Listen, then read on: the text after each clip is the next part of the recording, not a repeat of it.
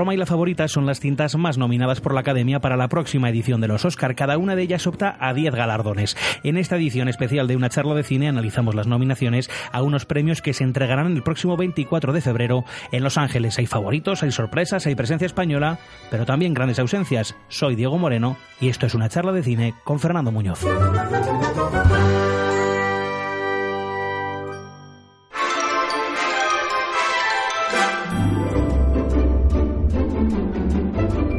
¿Qué tal, Fer? Bienvenido. ¿Qué tal, Diego? Bien hallado aquí con las nominaciones todavía en caliente. ¿Qué es lo que ha pasado en las nominaciones de hoy? Vamos allá, recién salida, vamos a ver si podemos analizarlas rápidamente. Sorprendente, cuanto menos, que los directores no sean americanos. Pues sí, los dos directores de las películas con más nominaciones, La Favorita y Roma, tanto el director griego Yorgos Lantimos como Alfonso Cuarón, eh, son, están criados lejos de, de las lomas de California y de Hollywood. Y bueno, pues es sorprendente, yo creo, una muestra de ese aperturismo de la academia que quería dar y con historias además bastante poco americanas, así que es una buena señal, yo creo. ¿Por qué hace esto ahora la academia? Bueno, no sabemos. la ¿Es las películas lo merecen. No? sé, las películas lo merecen, yo creo, y sí que es llamativo, cuanto menos, que, que sean ellas dos, las dos películas con más nominaciones, siendo directores lejos de allí, pero bueno, es. Y una peli de Netflix. Aparte, es la primera vez en la historia que una película de Netflix entra en la categoría de mejor película. Y bueno, yo creo que también es la- las nominaciones de las primeras veces. Vamos por ahí un poco en, en la crónica que estamos publicando en ABC Play, en el sentido de que es la primera vez que una película como Black Panther, que es una película de superhéroes, haya entrado en la terna de las mejores películas del año. Igual que es la primera vez que una película en español entra en esta terna de, de las mejores películas. Este año son ocho, otros años serán cinco o diez.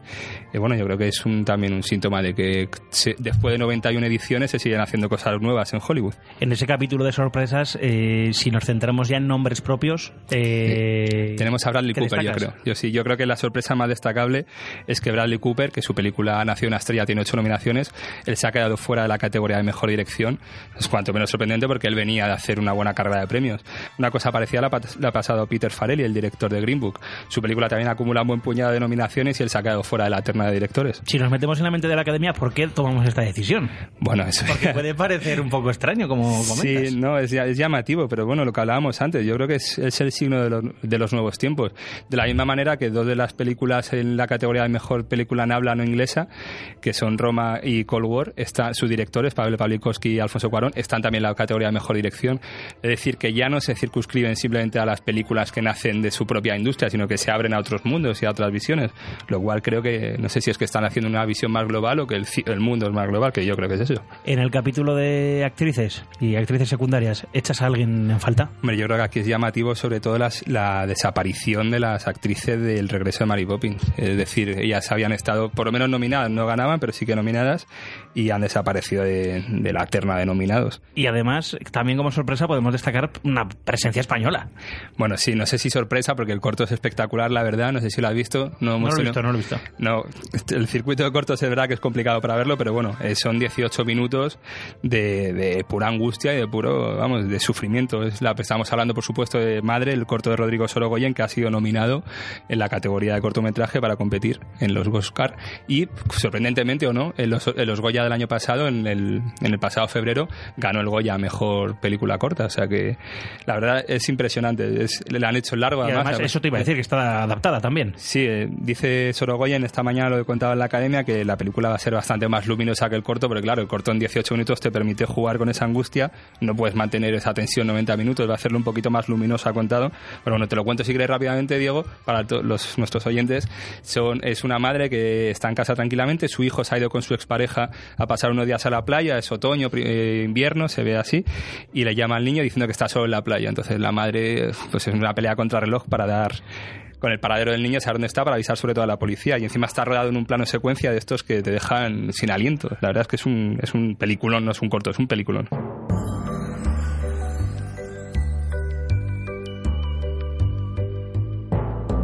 Voy con un reto, ¿te atreves? A ver si lo completamos. Sí, Vamos a que ir- sí. Vamos a ir categoría por categoría y tú me vas a decir cuáles son los nombres más destacados y cuál es la apuesta de ABC Play para que para que ganen en la estatuilla. Venga, a ver si coincidimos con la academia. Mejor película, ocho candidatas, Black Panther, Infiltrado en el clan, Bohemian Rhapsody, La Favorita, Green Book, Roma, Ha nacido una estrella y El vicio del poder. Bueno, nuestra favorita es, como no puede ser de otra manera, la favorita de la película de Yorgos Lántimos y creemos que va a ganar, no para nuestro pesar, porque nos encanta también Roma de Alfonso Cuarón.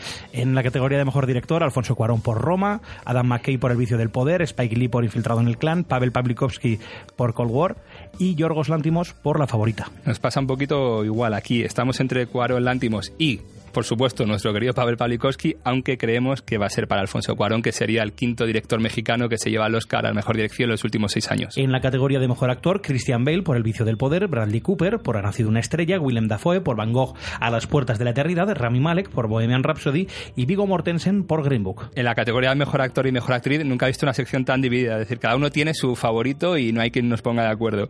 Así que vamos a decir quién creemos que va a ganar para la academia. Y ahí nuestras sospechas está con Bradley Cooper por este menosprecio que le han hecho en la mejor dirección, creemos que se lo van a solventar así, y si no por Christian Bale, que hace un verdadero papelón en, El vicio del poder. Las nominadas a mejor actriz, Yalitza Aparicio por Roma, Glenn Close por La buena esposa, Olivia Colman por La favorita, Lady Gaga por Ha nacido una estrella y Melissa McCarthy por Podrás perdonarme algún día. Como te decía antes, aquí cada uno tiene su favorito, no nos ponemos de acuerdo, así que lo hemos hecho casi en negativo. Hay unos que tienen claro que no quieren que gane Glenn Close y otros que tienen claro que no gane Lady Gaga. Así que creemos que va a ser el premio para Olivia Colman, que es lo que pasó los Globos de Oro y como apostamos o como creemos que va, que va tirando la academia por ahí. Vamos con los mejores actores secundarios. Mahershala Ali por Green Book, Adam Driver por Infiltrado en el Clan, Sam Elliott por Ha nacido una estrella, Richard Grant por Podrás perdonarme algún día y Sam Rockwell por El vicio del poder. Bueno, aquí eh, lo tenemos bastante claro. Nos encantaría que ganase Mahershala Ali y creemos que la academia va a apostar por Mahershala Ali. Así que aquí estamos todos muy de acuerdo y muy a favor. Y en cuanto a mejor actriz secundaria, que las nominadas son Amy Adams por El vicio del poder, Emma Stone por La favorita, Rachel Por La favorita, Marina de Tavira por Roma y Regina King por el blues de Bale Street. Nos encantaría que ganase Maston a todos, pero la academia va a apostar casi seguro por Regina King y su blues de Bale Street. Las películas de animación nominadas son Increíbles 2, Isla de Perros, Mirai, Ralph, Rompe Internet y Spider-Man Un Nuevo Universo. Aquí también hay unanimidad. Eh, nos encanta Spider-Man Un Nuevo Universo y creemos que la academia, siguiendo sobre todo el criterio de los críticos de todo Estados Unidos que han ido apoyando, creemos que va a ganar Spider-Man Un Nuevo Universo.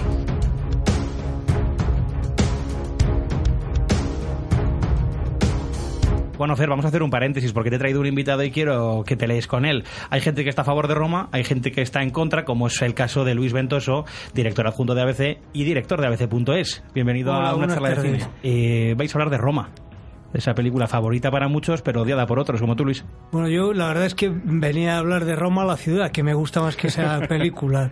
Pero bueno, vamos a hablar de Roma, la película. Hombre, la película ha tenido 10 nominaciones, es favorita para llevárselo casi todo en los Oscar. Eh, no sé cómo, cómo, lo ves tú, Luis. ¿Qué, ¿Qué, es lo que no te gusta de la peli para empezar? Todo. bueno, la película yo creo que la principal ventaja que tiene es que al verla en el cine estás un poco secuestrado, no mm. puedes levantar a todos los que tienes en la fila a los dos lados, entonces es rehén y tienes que verla entera. Yo tuve la experiencia de verla en el sofá el domingo pasado con mi mujer hice un gran alarde intelectual y me puse en rostro, estoy muy interesado, pero a la hora salí del armario y le dije, oye, a mí esto me está resultando un poco pesado. Entonces ella también se vio con fuerzas y dijo, que esto es insoportable, no hay que lo aguante. Y a partir de ahí, de común acuerdo, dejamos de verlo a la hora, porque nos pareció lentísimo, una plomada, se oía fatal y la historia pues tampoco...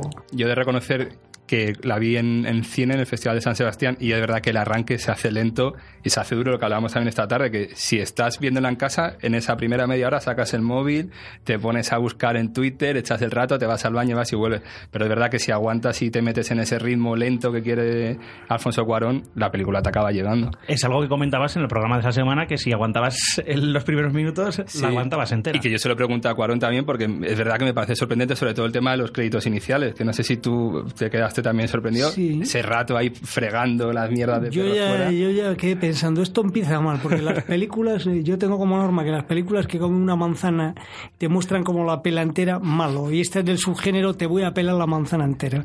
Y luego la historia también me parece muy tópica. Al final es la viejísima historia de la sirvienta que se queda embarazada y la señora que, el marido le pone los cuernos con una joven. No puede ser todo más tópico. En cuanto a la mítica interpretación de la chica, lo único que hace es deambular de aquí para allá con su rostro bastante inexpresivo. Añadamos que no hay diálogos y que chamullan allí, que no se entiende bien lo que dicen, un tormento. hombre, no sé si tanto tormento. Visualmente, yo creo que tampoco es tanto tormento, ¿no? Y estéticamente es muy buena. Sí, hombre, pero eso es otra cosa. Eso es un vídeo de Bill Viola, no es una película. Entonces, claro. Pero lo que dice Luis en cuanto, sobre todo a la historia, que sí que es, es muy tópico lo de la historia de la chica, del embarazo y los cuernos de él, la manera en la que lo trata y en la manera en la que utiliza esta historia, que al final lo de menos, para retratar el México de esos años, la colonia Roma de esos años, yo creo que sí que es un acierto, por lo menos interesante. Otra más, eh, ni siquiera dicen qué es la colonia Roma, el que vea la película Eso sí. entera. Eso es una película eh, para darse el pote intelectual hoy, claramente. un aburrimiento absoluto. Luis, te esperamos otra semana aquí, ¿eh? Yo vendré siempre. Vamos el próximo día hablaremos de las albóndigas en remojo y os lo pondré ahora.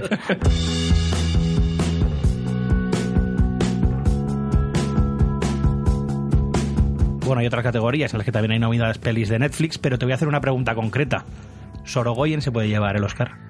Hombre, eh, la verdad es que es, no sé si es favorito, pero él dice que hay uno de los cortos que ha visto que le parece impresionante.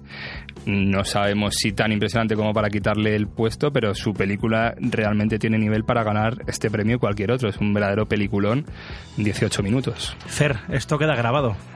El 24 de febrero veremos si hemos acertado. Bueno, veremos. Las apuestas están para perderlas casi siempre, así que, pero bueno, sospechamos que tenemos razón en muchas de las cosas que hemos dicho y en otras, si no tenemos razón, es que se han equivocado ellos. y este viernes, otra charla de cine. Una charla de cine este viernes que se estrena, por cierto, en España, el Blue Devil Street, que está nominada, como bien hemos dicho, y está también, se estrenará este viernes también la última película de Robert Redford, que se ha quedado sin nominaciones, así que.